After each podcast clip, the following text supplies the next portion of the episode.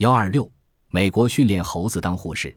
美国麻省杜夫特大学医学院正进行一项前所未有的试验，训练猴子成为看护麻痹病人的护士。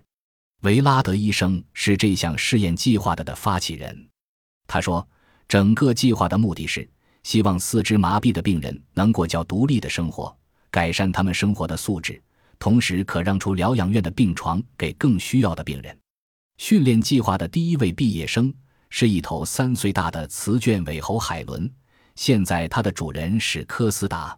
二十四岁的科斯达因交通意外导致肩部以下全部瘫痪，只有头部能够活动。目前他的起居全靠这只身高两尺的猴子协助。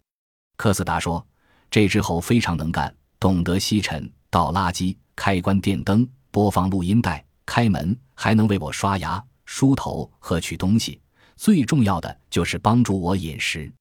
指挥海伦非常简单，科斯达下巴装上一个小型激光指示器，当激光光束射向某一物件，再加上简单的口头指令，海伦便会明白主人的需要。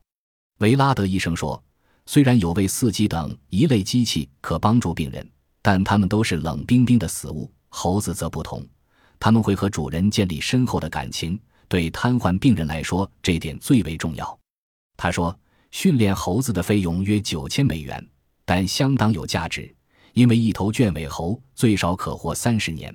目前他准备扩大这项计划，已有三百多名病人申请，但唯一的困难是适合接受训练的猴子并不多。”